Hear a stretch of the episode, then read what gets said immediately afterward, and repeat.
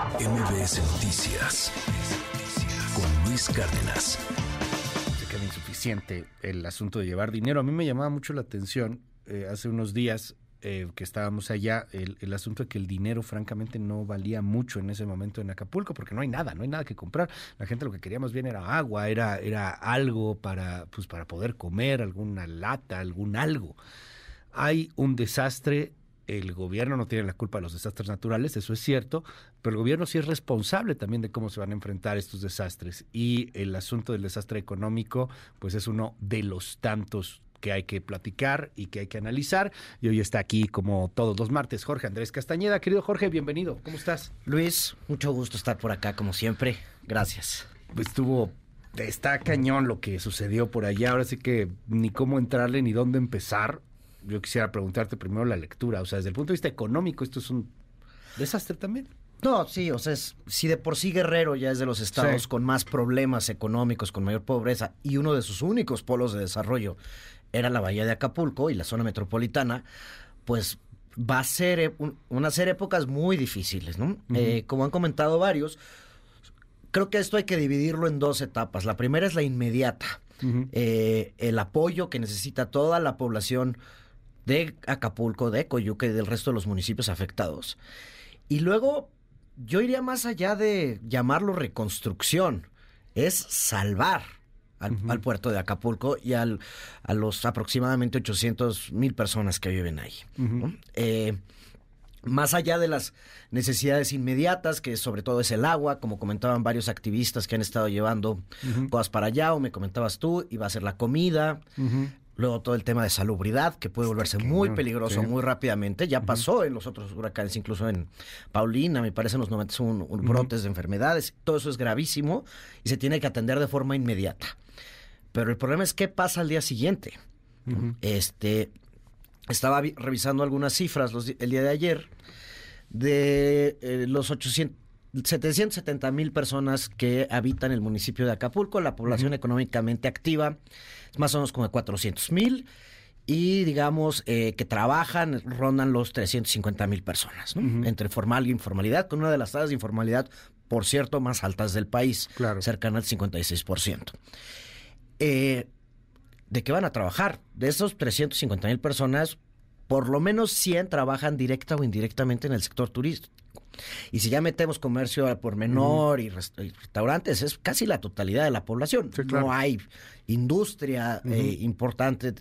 Hay Más allá de la turística. No, por eso, industria manufacturera sí, claro. me refería, ¿no? O sea, sí, no, no hay mucho. Eh, todo mundo trabaja en los servicios. Y con la infraestructura devastada, porque viendo estos datos que, que presentaban ayer del análisis satelital, no sé si tuviste la oportunidad uh -huh. de verlo, pues mucho está destruido o muy dañado. Si no es que, eh, o sea, no hay nada intacto. Tú estuviste por allá uh -huh. y lo viste. Eh, pues vas a tardar mucho tiempo en regresar el turismo a Acapulco, simplemente uh -huh. porque ahorita no hay a dónde ir. Sí, claro. ¿Y de qué va a vivir eh, toda esta gente y todas estas familias en Guerrero que dependen del sector turístico, ¿no?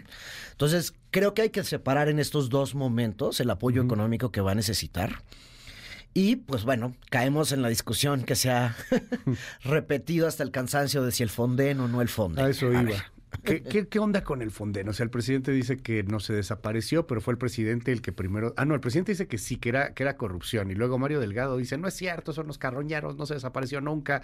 Pues es que su discurso era desaparecerlo. O sea, al final, ¿qué pasó? ¿Hay o no hay Fonden? A ver, el Fonden, y te acuerdas que platicábamos la semana pasada en este espacio sobre uh -huh. los fideicomisos del Poder Judicial. Sí. El Fonden era un fideicomiso. Ok. ¿no? Y el objetivo de los fideicomisos era poder contar con recursos de forma multianual, uh -huh. porque todo el dinero que tienes en el presupuesto de egresos de la federación se tiene que gastar en el año. Uh -huh. Así es. Cuando tú tienes fideicomisos, es dinero que se puede guardar y eh, las reglas eran que el 0.4% del gasto programable tenía que ir a atención a desastres naturales. ¿no? Hoy sí hay una partida presupuestal para desastres naturales. Esto es lo que dice Mario Delgado, nada más uh -huh. que si lo queremos seguir llamando Fonden, llamémoslo Fonden. En esta había 17 mil millones de pesos, de los cuales parece que ya se gastaron 6, entonces quedan 11. ¿no? Que es nada para... Ahorita llegamos a esa parte. Y eh, hay una póliza de seguro de más o menos 490 millones de dólares, que son otros 9 mil millones de pesos, vamos a decir, eh, vamos a redondear. Hay 20 mil millones de pesos, muy buenos 20 mil millones de pesos que ayudan, pero están lejísimos de lo que vamos a necesitar. Si estuviera el Fonden, más o menos se especula que habría 55 mil millones de pesos, más del doble. Ayudan también, pero seguimos muy lejos de lo que se va a necesitar. Eh, análisis que han salido muy preliminares ponen la cifra del total de reconstrucción y demás alrededor de 250 mil millones de pesos.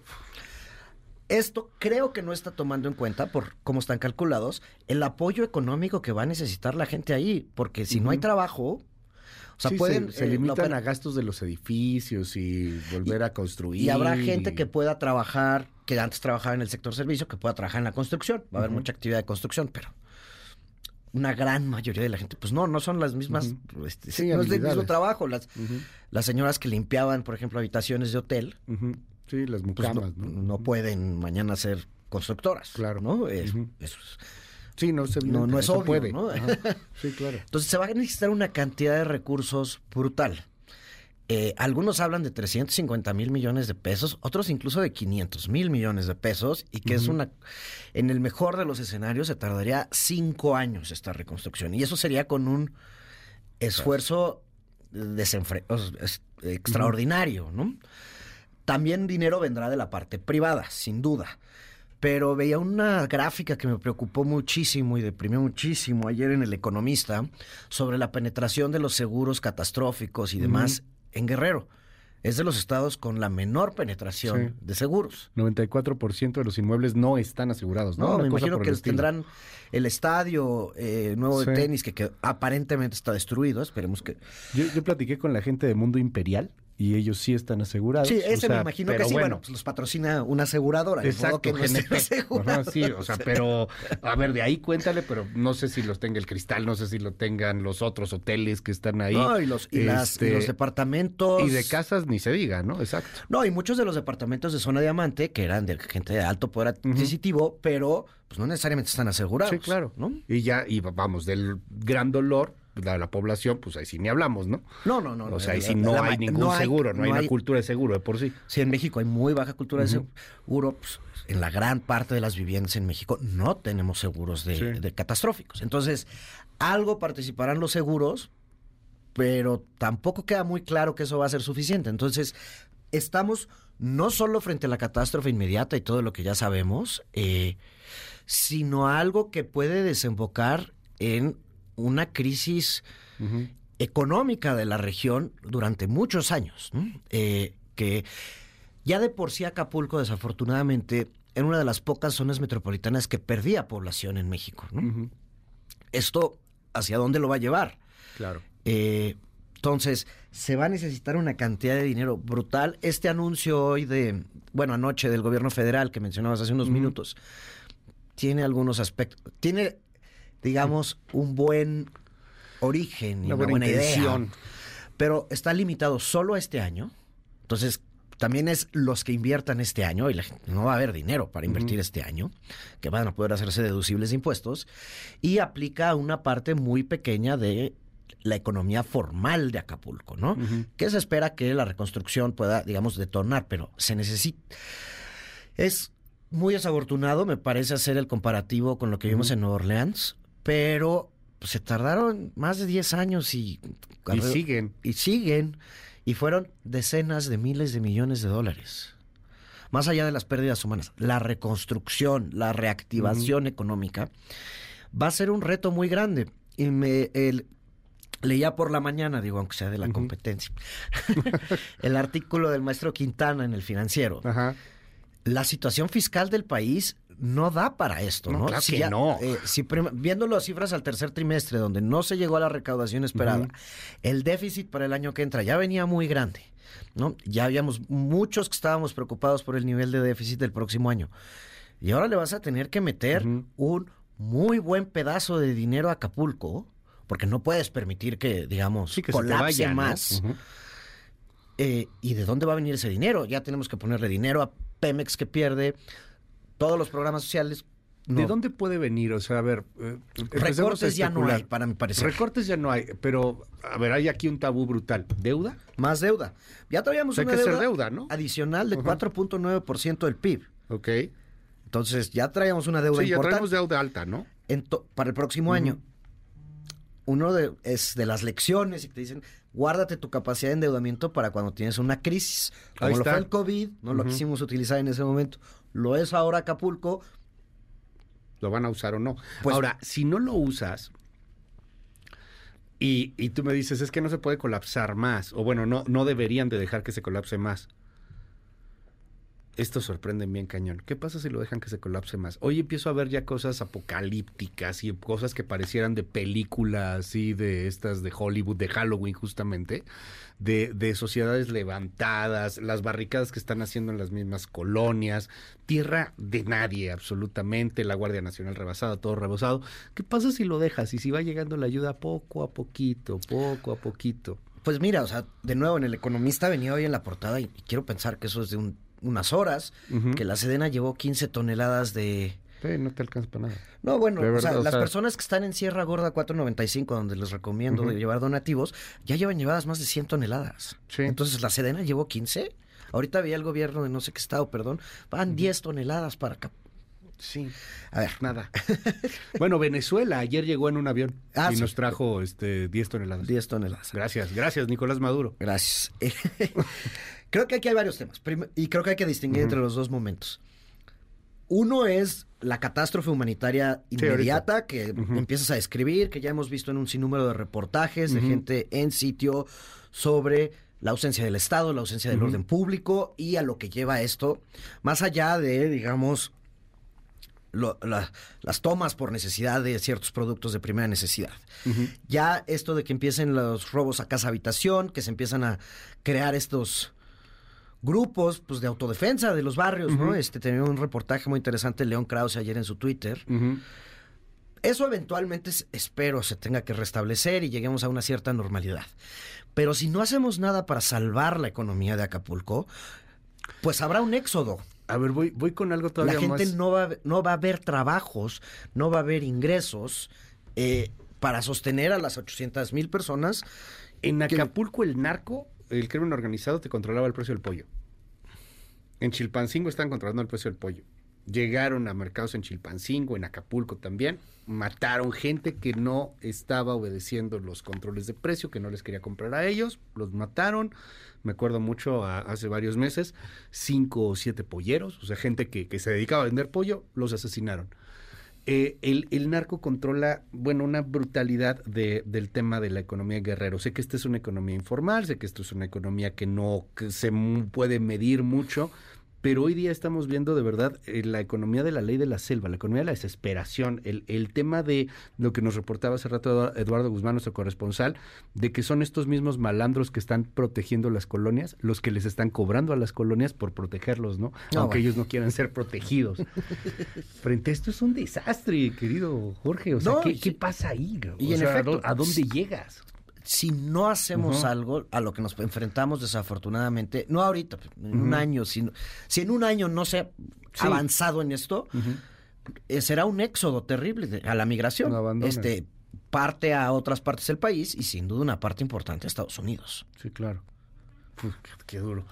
Oye, eh, finalmente, eh, Pero es fundamental contar con recursos presupuestales importantísimos, sin precedentes para salvar Ujú. Acapulco.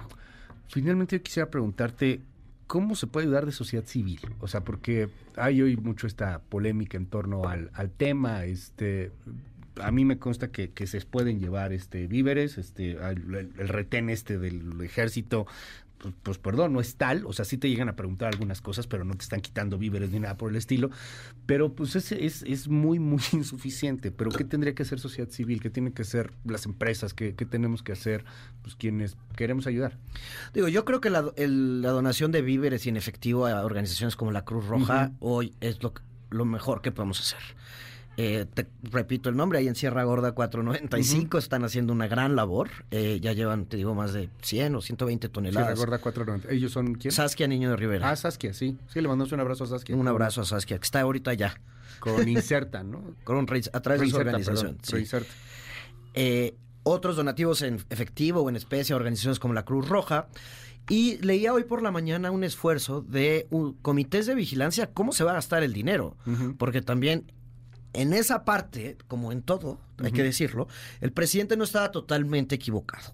Como funcionaba el Fonden, sí existían ciertos gastos discrecionales, sobre todo ejercidos por los estados, donde en efecto se le compraban los ladrillos al primo, ¿no? Sí, claro. Claro.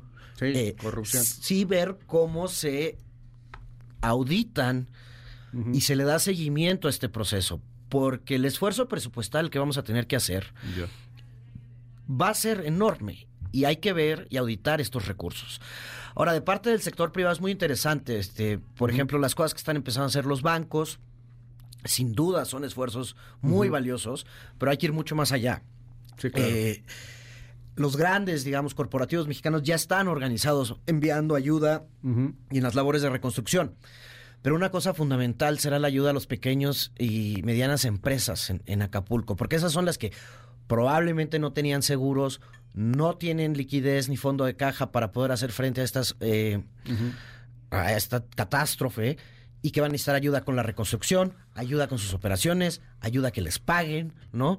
Este, no puede ser, por ejemplo, que ciertas empresas mexicanas paguen a 180 días a sus proveedores y son proveedores de Acapulco. Pues sí, claro. Sí, sí sí podrían ayudarlos en esa parte en cuanto a la liquidez, etcétera, ¿no? No, a sus trabajadores también, ¿no? Este, los que trabajan en los hoteles, en los restaurantes, que tengan posibilidades económicas, que sean parte de grandes corporativos o que tengan dinero, pues que les puedan seguir ayudando, ¿no? De alguna otra manera. Por supuesto. Que no se, que no se cierre ahí la llave.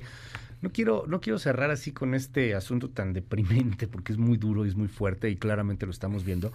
Eh, pero pasó algo similar, o he leído mucho este asunto, que es que pasó algo similar en Cancún cuando Gilberto y se pudo reconstruir y surgió como ave fénix de las cenizas y vean ahora lo que es Cancún, ¿no?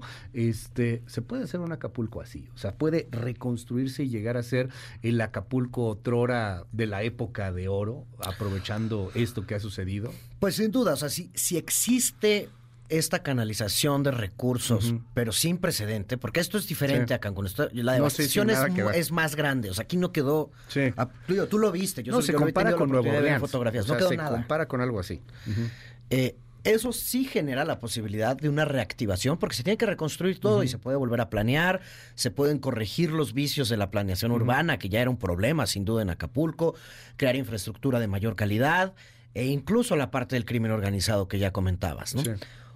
¿Es una oportunidad? Sí, sí es una oportunidad. Desafortunadamente, eh, estas crisis sí traen oportunidades para, digamos, enmendar estos errores del pasado. Y sí podríamos regresar a esa época, pero sin una cantidad de recursos muy importante que tiene que venir en primera instancia del gobierno federal, va a ser muy complicado. Ojalá la Secretaría de Hacienda sí encuentre la forma de hacer el esfuerzo presupuestal.